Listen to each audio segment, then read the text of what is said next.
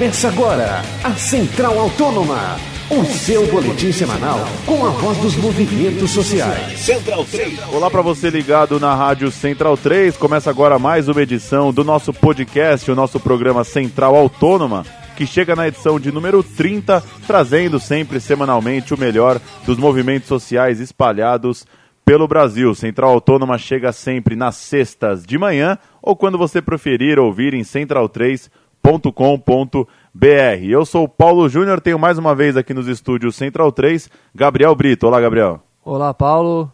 Satisfação fazer mais um programa aí com você.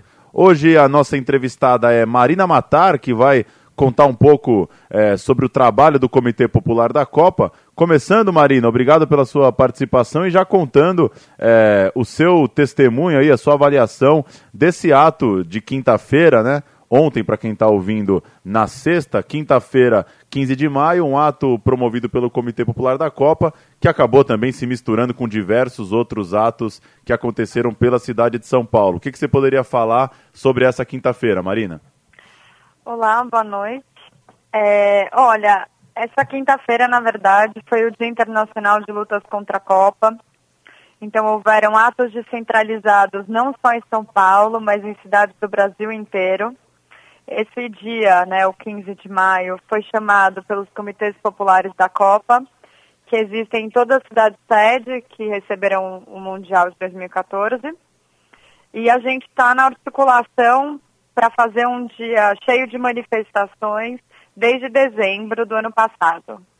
E eu acho que hoje, apesar da grande repressão da polícia aqui em São Paulo, a gente teve um saldo positivo um dia repleto de manifestações, começando com o MTST e outros movimentos de moradia aderindo ao chamado do 15 de maio, claro, com suas pautas e preocupações, mas aderindo a esse Dia Internacional de Lutas, e outras ações ainda, também no 15 de maio, até dos metroviários e outros, e outros trabalhadores, terminando com esse ato na Paulista, que estava muito grande. Eu acho que tinha umas 10 mil pessoas, mas infelizmente não pode durar mais do que 20 minutos.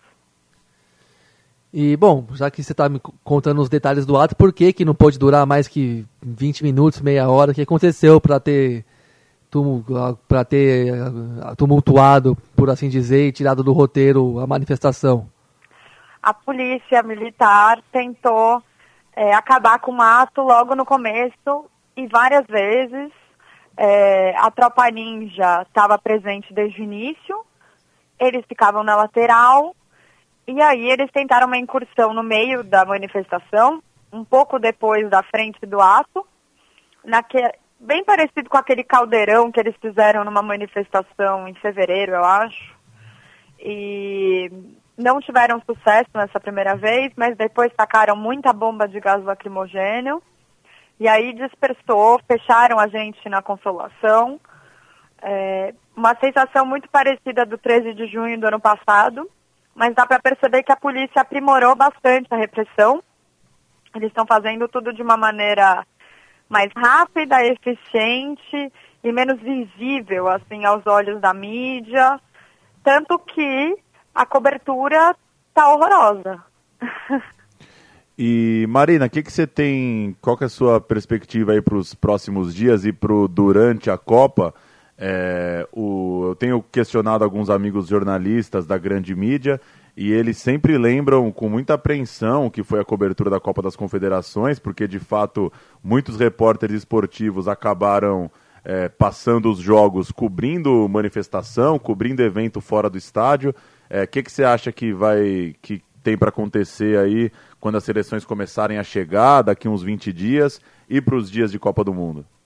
Olha, eu acho que movimentos sociais populares, então movimentos sociais amplos e de representatividade, assim como outros grupos políticos que estão aí nas ruas é, e, nas, e fazendo trabalho muito antes de junho, é, todos estão se declarando contra a Copa e na luta contra a Copa, principalmente contra as violações da Copa, e nesse sentido eu acho que a gente vai ter um calendário amplo de lutas. Mas é, o dia 15 de maio ia ser um parâmetro, né? Então acho que a gente ainda vai ter que sentar e avaliar, porque se a, se a polícia militar não deixa a gente fazer um ato pacífico antes da Copa, nem 20 minutos, como é que vai ser na Copa? É, então, Marina, é, é isso que a gente está querendo perguntar mesmo, porque pelo parâmetro que você disse que verificou hoje, o que, que você pode projetar como, a, a, como atitudes e reações do, do, Estado brasileiro frente a protestos, não só em São Paulo, como em outras cidades, que inclusive, que, ano, pelo menos no ano passado, no, nos grandes protestos de junho, até chegaram a mostrar um nível de radicalidade maior do que a capital paulista. Uhum. O que, que você consegue projetar, vislumbrar em termos de ações do Estado brasileiro nesse sentido, então? É, eu acho que assim, a, o ano passado acho que não vai se repetir da mesma forma, mas eu acho que ele já reverberou bastante nesse ano e, consequentemente, nesse pré-Copa. É, as pessoas estão, de fato, muito injuriadas com a Copa, isso é possível de perceber. Então, esse primeiro ato aí que a gente chamou estava bem cheio. E te, sendo pensando que foi um dia de mobilizações, foram muita, foi muita gente para a rua. Né? Então, eu acho que essa é a tendência que se continue. E que, apesar da repressão, isso vai continuar acontecendo. E eu não sei, eu acho que o governo, tanto estadual, municipal e federal, vão tentar, de qualquer maneira, assustar as pessoas para elas saírem das ruas, mas, ao mesmo tempo, eu acho que eles vão estar preocupados com a mídia internacional chegando aqui.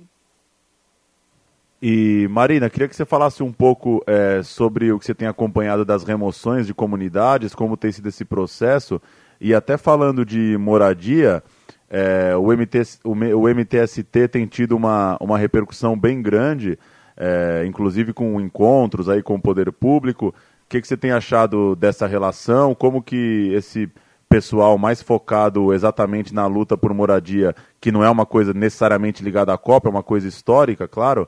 É, como que você tem acompanhado o trabalho deles e o que, que, que, que tem acontecido aí em relação a remoções? Olha, a gente tem a estimativa aí que por conta da Copa, 250 mil pessoas ou foram removidas ou estão sob ameaça de remoção. A gente imagina que a maior parte já foi removida.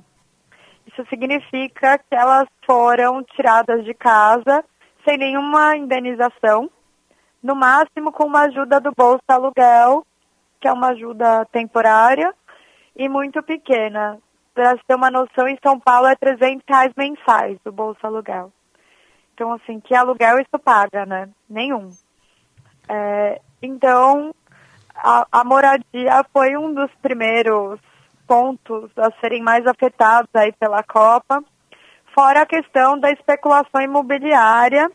Então, em Itaquera, os preços dos imóveis dos aluguéis estão subindo muito, tanto que a ocupação do MTST Copa do Povo ficou lotada em pouco tempo, de pessoas que pagavam aluguel e não estavam conseguindo mais em Itaquera.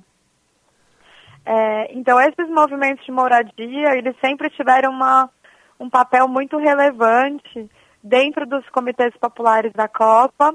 Aqui em São Paulo, foram eles que surgiram com a ideia do Comitê Popular e eles continuam é, aí nesse papel bem presente e muito importante eu vejo que o MTST está é, tá com um calendário de lutas muito interessante. As casações da semana passada de ocupar as empreiteiras foi muito bom, foi uma ótima ideia. Acho que isso tem tudo a ver com o que a gente questiona da Copa, que é essa Copa foi feita para quem, quais são as oportunidades dela, são para quem, lucro para quem. É, e eles estão indo para valer, né? Hoje eles saíram para rua para valer. Certo, Marina. Bom, eu sei que não é a pauta de, nem, de ninguém que está indo é, às ruas nesses dias, ni, com, tanto na pela questão da moradia como da Copa do Mundo, entre outras. Mas a gente tem adiante, um pouco depois da Copa do Mundo, o cenário eleitoral, né? E é claro que todas as forças envolvidas nessa disputa já estão se mexendo e estão manifestando, ainda que de forma sutil, os seus interesses e objetivos, né? E, então eu queria te perguntar É, como é que você acha que o, tudo isso que vai acontecer de movimentação social e política na Copa do Mundo pode influenciar no cenário eleitoral, e inclusive no sentido de abrir espaço para alguma surpresa, para alguma coisa um pouco fora das previsões? Você acha que vai ter incidência ou uma coisa vai se manter um pouco a, apartada da outra, a Copa do Mundo e seus protestos e o, a eleição? Olha, eu acho que está totalmente relacionado eu acho que acaba se relacionando, né? Invariavelmente. Assim como junho de 2013 ainda se relaciona com isso. Eu vejo por dois sentidos, assim. É, primeiro, desde o começo do ano, a gente viu aí uma reação de setores ligados ao governo federal, né, ao PT, na verdade, é, espalhando aí um discurso contra as pessoas que falam mal da Copa, falando que, na verdade, a gente estava ajudando a direita a ganhar as eleições presidenciais. É, esse discurso até hoje é muito presente, é uma coisa que a gente tem que lutar toda hora, né? E de fato a direita também está assumindo a Copa como uma bandeira, né? Para eles tirarem o PT, reclamarem do PT. Mas o que eu acho que faz a diferença aí é a forma pela qual a gente trata e critica a questão da Copa do Mundo, né? Então, forma que a gente coloca isso na rua. Eu acho que até agora a gente tem tido bastante sucesso, então não acho que seja possível ninguém chegar e falar que nós mobilizamos uma massa que foi é, massa de manobra para setores da direita, né? Que é o que tem sido dito, mas eu acho que a reação do governo federal, municipal e estadual é, vai acabar prejudicando eles próprios, né? Principalmente o PT, quando a gente pensa que a maior parte dos eleitores do PT provavelmente é bastante contra, em sua maioria, a ações é, de reprimir tanto assim manifestações e movimentos sociais. Então, que, que declarações são essas da Dilma contra as manifestações, falando que hoje as manifestações não mudaram nada, não representam nada. Que, que tipo de fala é essa? Né? Então, a gente, apesar de ser bastante acusado de poder trazer a direita de volta para o poder, eu vejo que é, existem aí setores do PT que estão ajudando nisso, né? Eles não estão nem escutando o que os movimentos têm a dizer. E, por outro lado, Acho que a gente colabora aí, os movimentos sociais de forma geral, fazendo, trazendo alguns questionamentos. Hoje a Copa, né? Mas a forma que a Copa tem sido feita, que esclarece muito bem quem que está no poder no Brasil. Eu não estou dizendo os governantes, eu estou dizendo as empreiteiras, eu estou dizendo as empresas, estou dizendo todos esses atores não revelados aí que estão ficando claros agora. Então, hoje alguém quebrou alguma agência bancária, uma concessionária e pronto, é isso que fica em evidência porque é isso que é o problema. E Marina, a palavra da moda para esses grandes eventos tem sido o legado, né? É, nesse momento, a grande mídia, inclusive, já começa a, a, reportar o tal do legado da Copa, porque, enfim, falta menos de um mês para a abertura e já é fato que a Copa vai começar com centenas de obras, no mínimo atrasadas, para não falar aquelas que foram descartadas no meio do processo. É, você consegue ver algum legado nesses termos? Algo de mobilidade urbana que pode melhorar a vida das pessoas? Ou de fato é, você acha que isso acabou se tornando uma grande balela e o foco foi todo no estádio e da forma agressiva com que ele é colocado dentro de um bairro e sem pensar muito no que isso vai deixar para os próximos meses, para os próximos anos na cidade? Olha, eu acho que existe legado, né? Com certeza existe algum legado. Legado positivo. Também é inegável que existe um legado positivo. Mas o legado positivo, ele é apenas para as empreiteiras, para as polícias que estão se fortalecendo, cheias de recursos, para as empresas parceiras da Copa, para as empresas parceiras das prefeituras que vão fazer as fanfests, Então, para todas essas pessoas que lucraram com essas intervenções urbanas. Mas, com certeza, não para a população, não para os trabalhadores ambulantes, não para as pessoas que têm problema de moradia, não para os moradores em situação de rua. Então, é bem claro para quem essa Copa está sendo benéfica. Para quem esses estádios foram construídos. Quem vai entrar nisso? Quem vai ver o futebol? Então esse para quem, né, que o Comitê Popular sempre usa, ele é muito bom nessas horas. É, eu acho, assim, existem já pesquisas e alguns estudos mostrando que muitas das afirmações dos governos de que a Copa traria um legado de mobilidade urbana e outros assim, não aconteceu, na verdade. Essas obras não foram feitas é, e, e não vai ter nenhuma alteração na mobilidade urbana da cidade sede.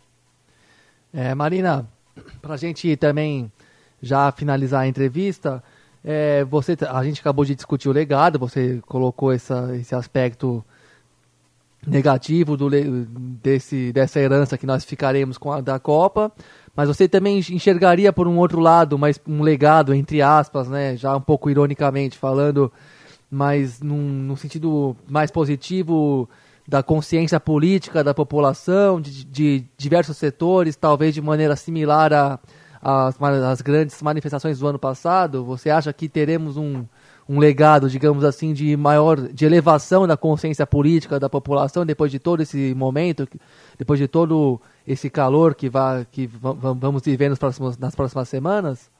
Eu acho que sim, eu acho que a gente já consegue ver isso. É, as pessoas não parecem estar tão empolgadas com a Copa como normalmente ficam, com aquela coisa do país, do Brasil, o país da paixão do futebol. Não está muito assim, isso acho que é generalizado, mesmo das pessoas que não estão na rua agora. Mas existe um sentimento de injustiça geral sobre a Copa.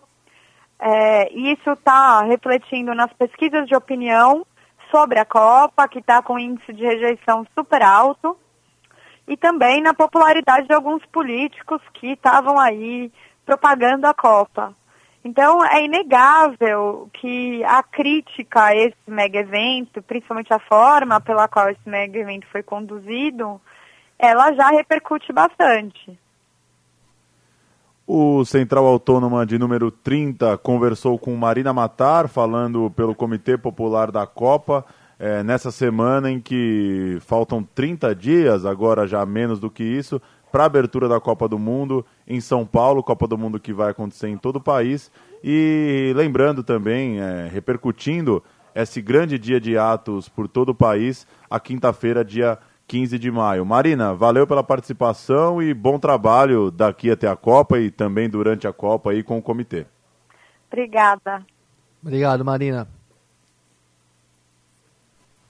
Fim de mais um Central Autônoma. Algum adendo final para esse dia de luta nas ruas e para o trabalho do comitê aí a um mês da Copa?